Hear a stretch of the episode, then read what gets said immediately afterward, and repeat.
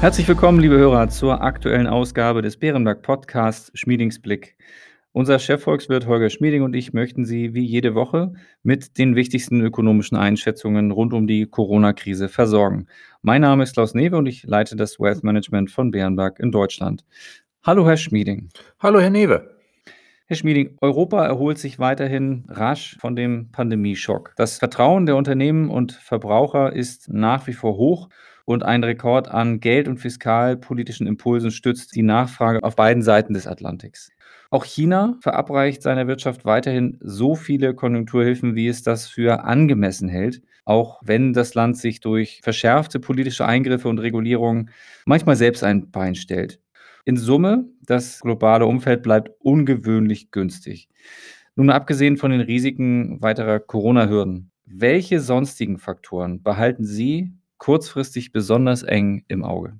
Herr Newe, kurz noch zur Pandemie. Es zeigt sich, Impfen wirkt. Dort, wo die Fallzahlen steigen, wie bei uns, wie in den USA, gibt es weit weniger schwere Verläufe als in früheren Wellen. Damit ist die Gefahr, dass es in Europa oder den USA zu neuen Lockdowns kommen könnte, die die Wirtschaft spürbar bremsen könnte, vorläufig gering. Wir sehen in einem anderen Bereich aber in den USA etwas, das wir beobachten müssen. Dort ist die Inflation auf 5,4 Prozent gestiegen. In der Eurozone liegt sie bei 2,2 Prozent. In den USA schmälert das die Kaufkraft der Verbraucher. Die Frage ist, ob das so sehr der Fall ist, dass es die Konjunktur dort bremsen könnte. Immerhin haben die Verbraucher in den USA sehr hohe Ersparnisse und die Einkommen entwickeln sich ebenfalls gut. Aber das müssen wir beobachten. Dazu kommt in China Sie haben das Thema angesprochen. Da gibt es immer wieder kurzfristige Irritationen. Aber sollte sich die chinesische Konjunktur zu stark abkühlen, würde ein neuer Stimulus kommen. Das wäre nur kurzfristige Störungen zwischendurch. Vor allem aber bei den aktuellen Risiken müssen wir auf die Lieferengpässe in der Industrie achten, die tatsächlich die deutsche Konjunktur derzeit zurückhalten. Das ist ein gutes Stichwort. Höhere Kosten betreffen ja bekannterweise besonders klein und mittelgroße Unternehmen denen es oft schwerer fällt, diese über höhere Preise an die Verbraucher weiterzugeben. Wir sprechen allgemein von einer starken Wirtschaftserholung. Aber wie steht es speziell um unsere deutschen kleineren Unternehmen, in die wir bei Bärenberg ja auch sehr gerne investieren? Auch den deutschen kleinen und mittleren Unternehmen geht es allgemein recht gut. Sie sind Teil des Aufschwungs. Diese Unternehmen sind flexibel, wendig, anpassungsfähig und oft sehr innovativ. Aber es stimmt, sie haben weniger Marktmacht als große Unternehmen. Sie können sich weniger gegen höhere Preise ihrer Lieferanten wehren und in manchen Fällen fällt es ihnen schwerer, Preise gegenüber ihren Kunden zu erhöhen. Aber ich glaube, das ist kein entscheidender Unterschied, zumindest nicht für längere Zeit. Höhere Transportkosten, die Knappheit der Vorprodukte trifft eigentlich nahezu jeden und dürfte sich vermutlich Ende dieses Jahres und im Laufe des kommenden Jahres entspannen. Also es ist ein wichtiges Thema, gerade für kleine und mittlere Unternehmen, aber ich glaube nichts, was den Zeitraum, der für eine Anlageentscheidung relevant sein sollte, über die nächsten Monate hinaus halt, was das wirklich prägen dürfte, kleine und mittlere Unternehmen sind eine gute Investition. Dann greifen wir noch mal ein Thema auf, das wir auch ganz zu Beginn der Pandemie schon wiederholt thematisiert hatten: Lieferketten. Zeigen die aktuellen Lieferengpässe, dass wir zu sehr auf die restliche Welt angewiesen sind, gerade auch für unsere Lieferketten? Und müsste die Politik dagegen steuern oder hat das ausfuhrorientierte Deutschland keine andere Wahl, als mit diesem Problem auf Dauer zu leben, da unsere enge Einbindung in die Weltwirtschaft eine der größten Quellen unseres Wohlstands ist? Ja, Herr Newe, wir sind auf den Welthandel angewiesen. Das ist eine wichtige Quelle unseres Wohlstands. Dennoch müssen wir natürlich im Nachgang der Pandemie angesichts der aktuellen Lieferengpässe neu nachdenken. Für Unternehmen heißt das natürlich, mehr darüber nachzudenken, ob es nur auf den Preis ankommt wo man am günstigsten Vorprodukte einkaufen oder produzieren kann oder ob nicht auch Versorgungssicherheit eine größere Rolle spielen sollte.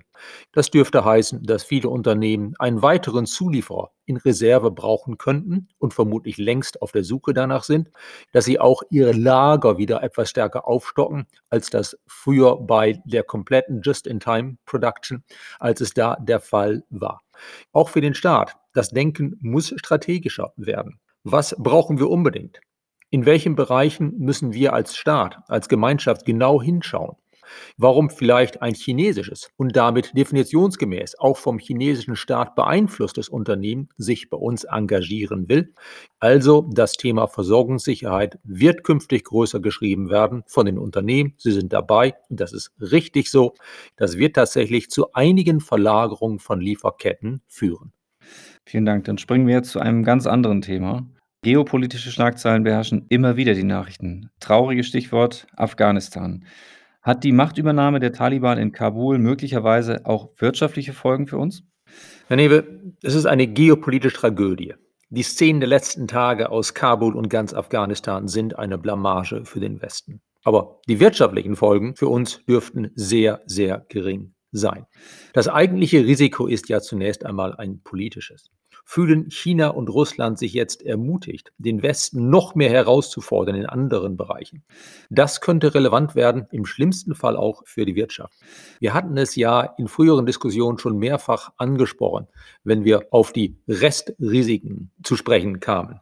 Sollte beispielsweise China wieder alle Vernunft Taiwan angreifen, weil es glaubt, die USA würden ja doch nicht dagegenhalten, dann wäre das ein geopolitischer Schock ersten Ranges, der auch die Weltwirtschaft hart treffen würde. Ich halte das für sehr unwahrscheinlich, aber wir müssen halt tatsächlich darauf achten, wie jetzt die anderen Widersacher des Westens China, Russland sich verhalten.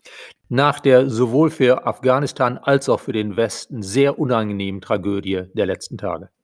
Vielen Dank. Nun ein Schwenker in Richtung deutsche Politik. Die Meinungsumfragen haben sich in den letzten Wochen ja etwas bewegt, zu Lasten der Union und zugunsten der SPD. Herr Schmieding, wir haben uns in unserem Podcast ja schon in den letzten Monaten mehrfach über die Septemberwahlen unterhalten und auch verschiedene Szenarien besprochen.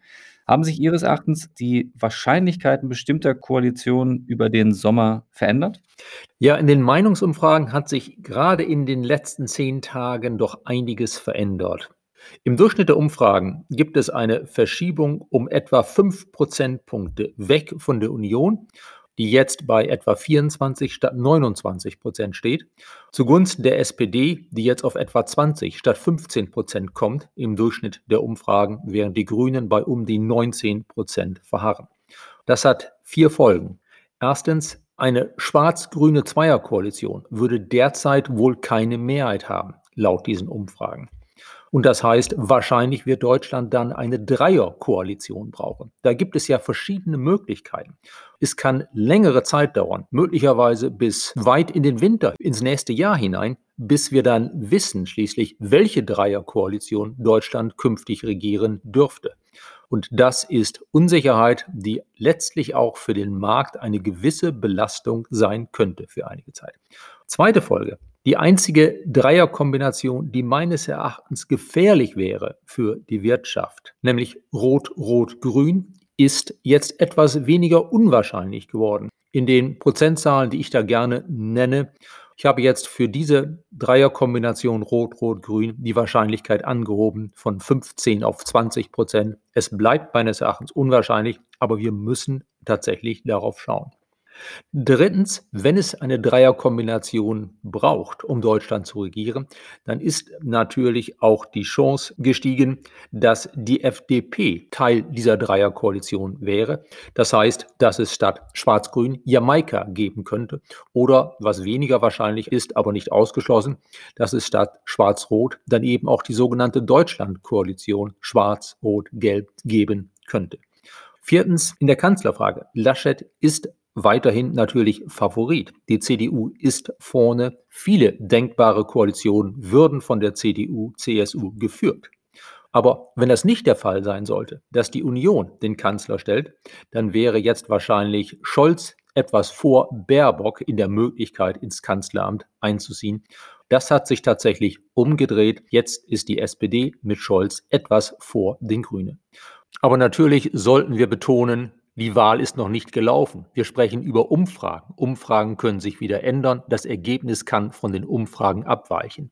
Vieles ist möglich für den 26. September und die Zeit danach. Es ist spannend. Aber alles in allem können wir sagen, dass in den letzten Tagen wohl die Unsicherheit über den Wahlausgang und die möglichen Koalitionen danach gestiegen ist. In jedem Fall werden wir über die Beteiligung der Grünen, sicher auch über Klimathemen in den Koalitionsverhandlungen jedweder Couleur sprechen. Insofern wollen wir das Thema noch mal kurz aufgreifen, denn auch die Klimaschutzziele sind letzte Woche nochmals akut in den Vordergrund gerückt, nachdem der Weltklimarat eine umfassende Analyse zur globalen Erderwärmung veröffentlicht hat. Natürlich gibt es in der Realität immer viele Faktoren, die zu beachten sind. In Deutschland gehören dazu sicherlich die zahlreichen Arbeitsplätze, die an der derzeit noch nicht klimaneutralen Autoindustrie hängen. Was ist Ihre Einschätzung dazu, Herr Schmieding? Wie kann sich die Wirtschaft noch schneller in Richtung Klimaneutralität bewegen? Und wie bewerten Sie den Einsatz marktwirtschaftlicher Instrumente, wie zum Beispiel eines höheren CO2-Preises, um die Klimaziele zu erreichen? Zunächst einmal allgemein gesagt ist es wichtiger, dass wir es richtig machen, statt dass wir es sehr schnell machen. Es kommt nicht nur aufs Tempo an, es kommt auch auf die Art an, wie wir es machen. Denn letztlich sind Länder wie China, Indien, auch andere Schwellenländer viel entscheidender für den Ausstoß an CO2 und anderen klimaschädlichen Gasen, als wir in Deutschland das sind. Wenn wir selbst unsere Emissionen kräftig reduzieren, ist das gut fürs Klima. Aber noch wichtiger ist, was anderswo passiert. Und dafür kommt es darauf an, als deutschen Beitrag, dass wir als Vorbild taugen. Das heißt, als Vorbild für ein Land, das es schafft, klimaneutral zu werden, ohne dabei große wirtschaftliche Schäden hinnehmen zu müssen. Konkret, wir sollten Vorreiter sein bei Technologien. Dazu gehört auch eine gewisse staatliche Förderung wobei diese staatliche Förderung sich nicht nur auf wenige Technologien beschränken sollte, sondern offen sein sollte für neue Möglichkeiten. Dazu kommt als zweites, wir sollten eben möglichst marktwirtschaftliche Instrumente einsetzen bei uns, damit der Wandel zu einer klimaneutralen Wirtschaft und Gesellschaft eben effizient erfolgt, ohne große wirtschaftliche Schäden. Denn wenn es bei uns wirtschaftlich nicht klappt, dürfte das andere Länder davon abhalten, uns folgen zu wollen. Und zudem müssen wir drittens natürlich darauf achten, dass wir den sozialen Zusammenhalt wahren bei diesem großen Wandel. Das heißt konkret, wir brauchen einen Ausgleich für die besonders Betroffenen, beispielsweise wenn durch höhere CO2-Preise manche Bevölkerungsgruppen besonders belastet werden, sagen wir die Pendler in den ländlichen Regionen, dann muss es dafür einen klaren Ausgleich geben. Lieber Schmieding, das war wieder ein bunter Strauß von vielen Themen heute. Ich danke Ihnen am Ende unserer Zeit für Ihre heutigen Einschätzungen. Gerne, Herr Newe. Liebe Hörerinnen und Hörer, vielen Dank auch für Ihr Interesse. Wir hoffen, es hat Ihnen gefallen. Falls ja, empfehlen Sie uns gern weiter. Und wenn Sie Fragen oder Anregungen haben, schreiben Sie uns eine E-Mail an schmiedingsblick.beerenberg.de. Bleiben Sie gesund und bis kommende Woche.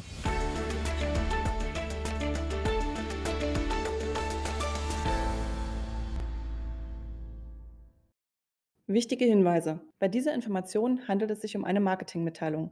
Diese soll Ihnen Gelegenheit geben, sich selbst ein Bild über eine Anlagemöglichkeit zu machen. Wir weisen ausdrücklich darauf hin, dass diese Information keine individuelle Anlageberatung, keine Anlageempfehlung und keine Anlagestrategieempfehlung darstellt. Frühere Wertentwicklungen sind kein verlässlicher Indikator für die künftige Wertentwicklung.